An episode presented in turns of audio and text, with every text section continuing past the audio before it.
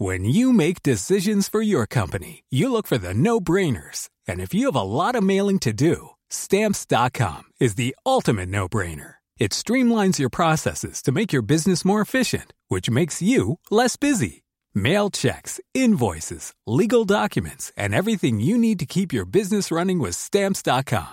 Seamlessly connect with every major marketplace and shopping cart. Schedule package pickups and see your cheapest and fastest shipping options from different carriers. With rates up to 89% off USPS and UPS rates. And with the Stamps.com mobile app, you can take care of mailing and shipping wherever you are. Make the same no-brainer decision as over 1 million other businesses with Stamps.com. Sign up with Code PROGRAM for a four-week trial, plus free postage and a free digital scale. No long-term commitments or contracts. That's Stamps.com. Code Program.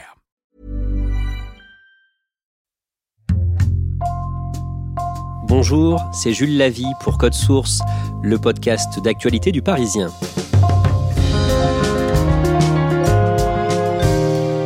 Au début de la guerre en Ukraine, dans les reportages sur l'exil des femmes et des enfants ukrainiens et le rapatriement des Français, il a parfois été question de couples qui venaient d'avoir un enfant en Ukraine grâce à une mère porteuse, puisque ce pays autorise le recours à la GPA, la gestation pour autrui. Chez Code Source, on s'est demandé comment ces hommes et ces femmes ont vécu la naissance de leur enfant dans un contexte si particulier. L'une d'entre elles, Laura Courtade, 29 ans, a reçu Ambre Rosala pour Code Source chez elle dans le sud-ouest, dans les Hautes-Pyrénées.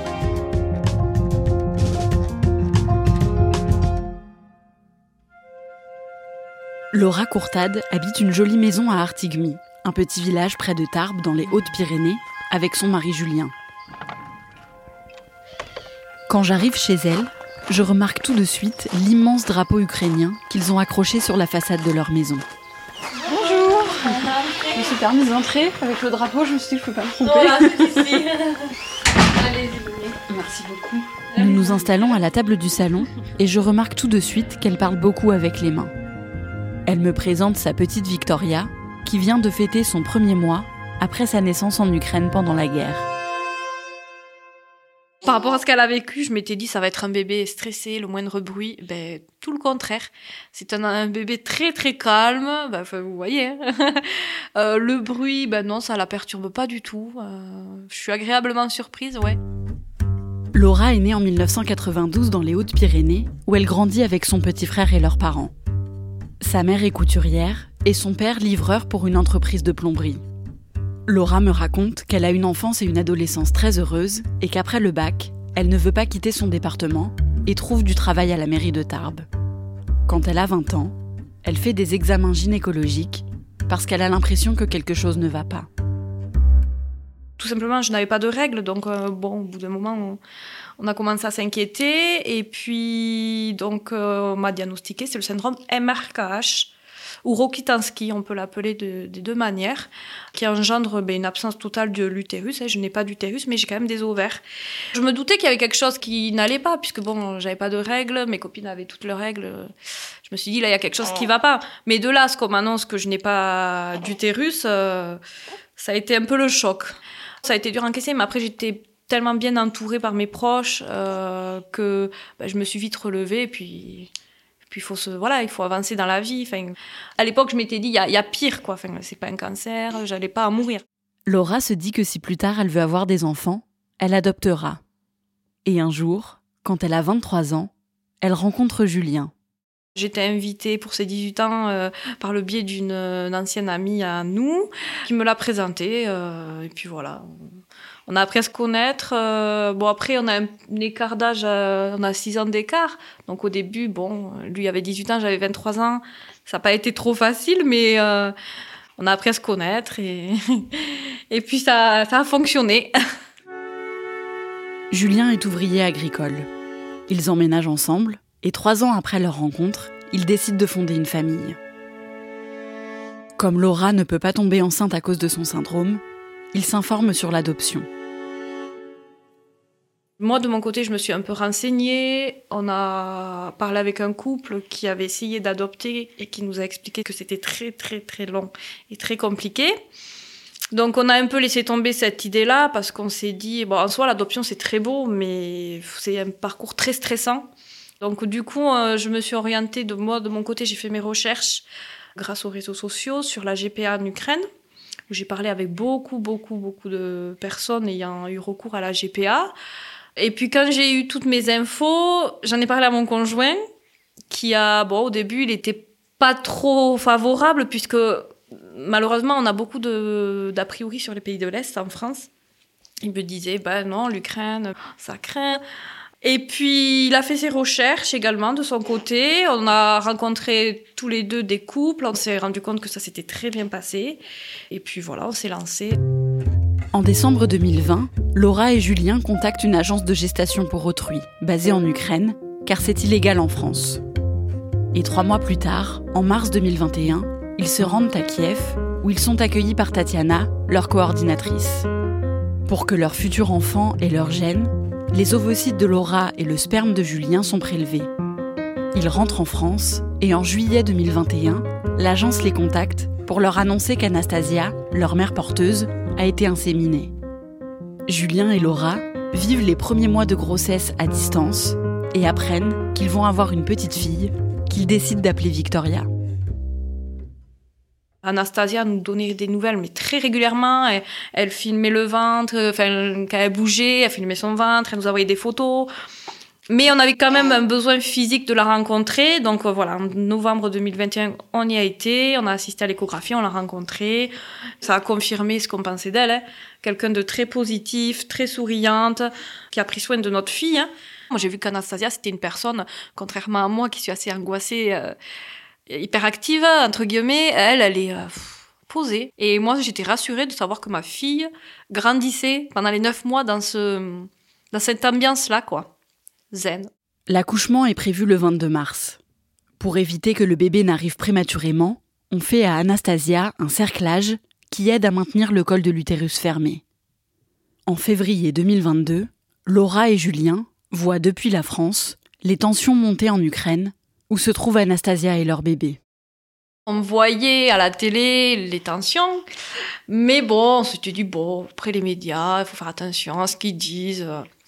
Et donc, euh, jusqu'au 21 février, où Tatiana, notre euh, coordinatrice, donc notre agence, nous envoie un message pour nous dire que hum, le cerclage allait être retiré à Anastasia le 28 février. Et beaucoup de mon entourage me disent, mais une fois que le cerclage est retiré, tu peux être sûr qu'elle va accoucher dans les heures qui suivent. Et Tatiana nous l'a confirmé, donc elle nous a conseillé de venir assez rapidement. Donc le 23 février, on a pris la décision de prendre euh, un vol. Donc sans le savoir, je pense qu'on a une bonne étoile, on a pris, et heureusement, l'un des derniers vols. Laura et Julien arrivent à Kiev le 23 février au soir, la veille du début de l'offensive russe dans le pays. Le mari de Tatiana vient les chercher à l'aéroport et les accompagne dans leur appartement, prêté par l'agence de gestation pour autrui, dans le centre de Kiev. On trouvait la, ville assez déserte. Et ce qui nous a interpellés quand on est monté euh, à l'appartement, on a croisé une famille, un monsieur avec sa femme et ses enfants, avec euh, des bagages dans la main, comme s'ils quittaient la ville. Et ça, on s'est regardé avec Julie, on s'est dit, hmm, c'est bizarre quand même. Pourquoi ils quittent la ville euh, C'est bizarre. Puis bon, on s'est dit, bon, peut-être qu'ils, je sais pas, en vacances. Euh. donc voilà, après, euh, on a été à l'appartement et, et à 6 h du matin, le lendemain, ben, on a été réveillé par la, une détonation.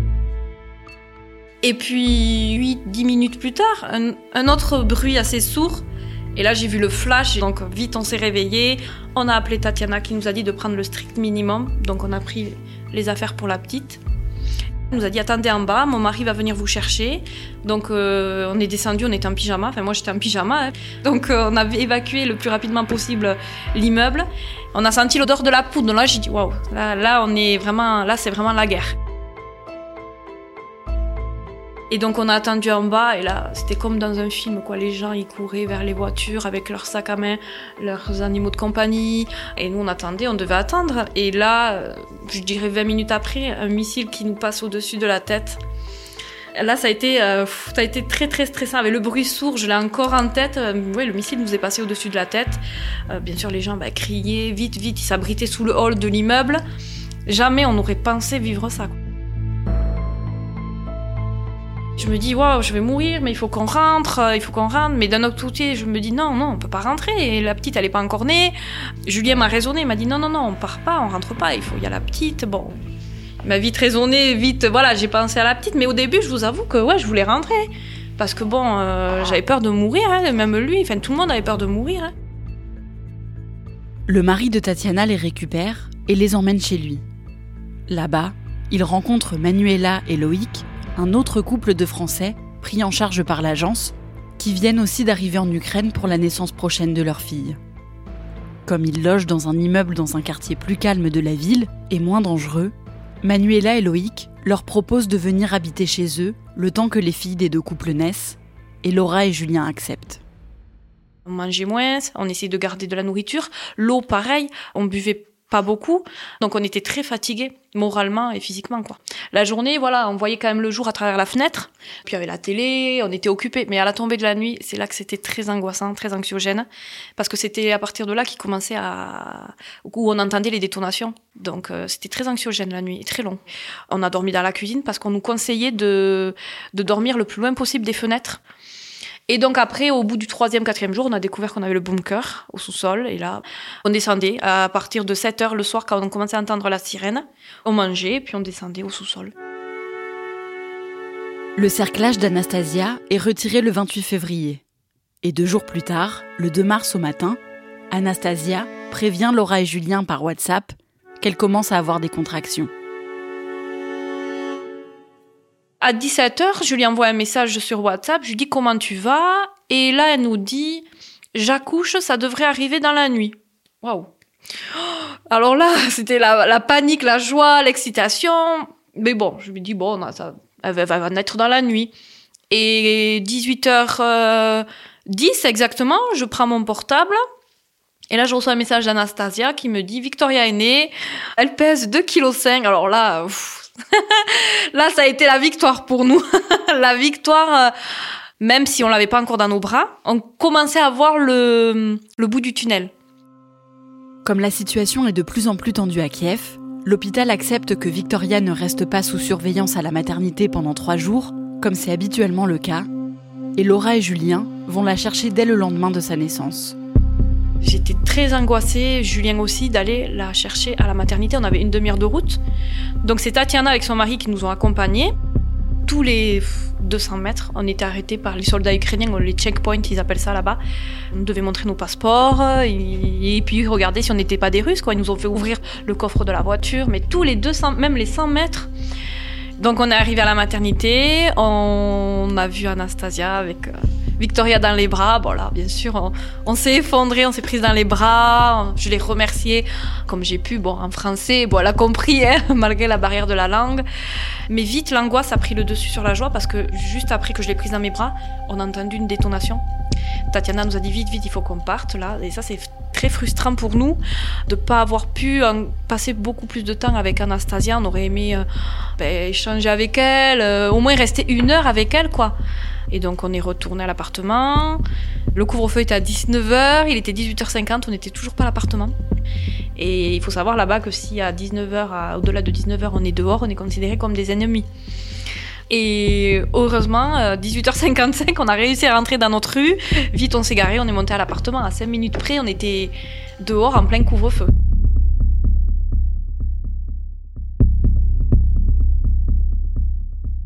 Le lendemain, Laura et Julien rejoignent Manuela et Loïc, dont la fille vient aussi tout juste de naître. Ensemble, ils contactent l'ambassade française en Ukraine pour leur demander quand ils vont pouvoir rentrer en France. Et le lendemain, ils reçoivent un message leur annonçant qu'un bus avec une quinzaine de places doit partir pour la Pologne dans 15 minutes. Laura, Julien, Manuela et Loïc rassemblent rapidement leurs affaires et se dirigent vers le convoi. En tout, une trentaine de personnes, Ukrainiens et étrangers, essaie de monter dans le bus.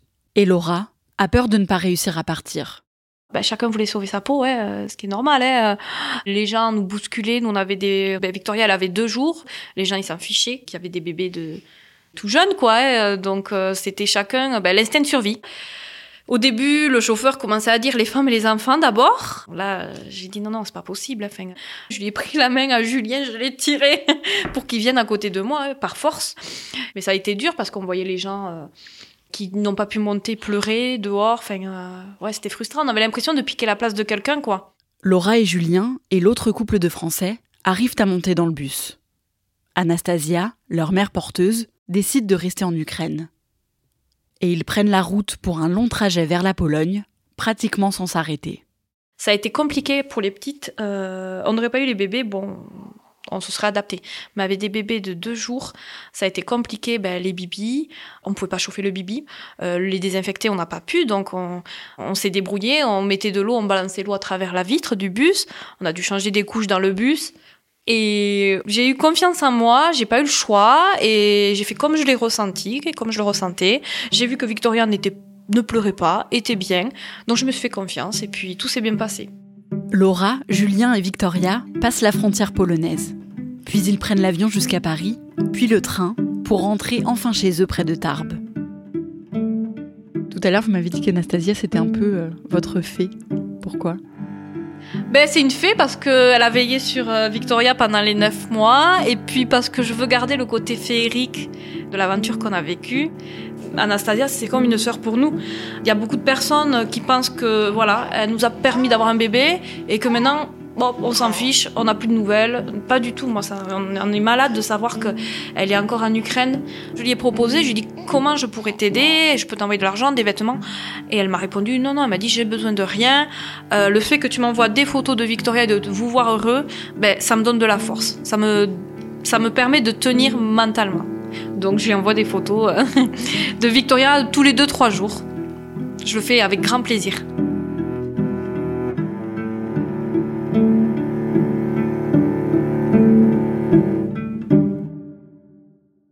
Malgré son bonheur, Laura Courtade a un problème aujourd'hui. Victoria n'a pas de papier. Oui, aujourd'hui, Victoria n'a toujours pas de papier parce qu'en fait, Laura et Julien n'ont euh, pas pu récupérer son certificat de naissance en Ukraine, tout simplement parce que euh, les mairies sont fermées à cause de la guerre. Ils ne savent toujours pas quand et comment ce problème va pouvoir être réglé et Laura m'a dit que ça commençait à les inquiéter parce qu'en fait, sans ça, c'est impossible pour Laura d'adopter sa fille et qu'aujourd'hui, au regard de la loi, elle n'est rien pour Victoria alors même que sa fille porte ses gènes. Cette naissance par euh, GPA, combien est-ce que ça leur a coûté? Alors, elle m'a dit que ça leur avait coûté 45 000 euros. C'est un montant euh, important parce qu'il y a euh, tous les frais médicaux. Il faut payer la mère porteuse, euh, l'agence, etc. Et Laura m'a raconté qu'ils avaient dû faire un prêt pour pouvoir payer tout ça. Dernière question, est-ce que Laura compte raconter un jour à Victoria comment elle a été conçue et comment elle est née? Oui, elle m'a dit qu'elle n'allait rien lui cacher. Elle est en train de réfléchir à préparer un album photo pour retracer tout le parcours de la GPA, avec bien sûr des photos d'Anastasia. Et Laura m'a dit qu'elle aimerait bien que plus tard, quand Victoria aura 7 ou 8 ans, ils puissent euh, retourner tous les trois en Ukraine pour montrer euh, à Victoria où elle est née, si euh, la situation s'est apaisée dans le pays, bien sûr. Merci Ambre Rosala. Cet épisode de Code Source a été produit par Thibault Lambert et Sarah Amni. Réalisation Julien Moncouquiol. Code Source est le podcast d'actualité du Parisien. Un nouvel épisode chaque soir de la semaine. Pour n'en rater aucun, n'oubliez pas de vous abonner sur votre application audio préférée. Vous pouvez nous interpeller sur Twitter, at Code Source, ou nous écrire directement source at leparisien.fr.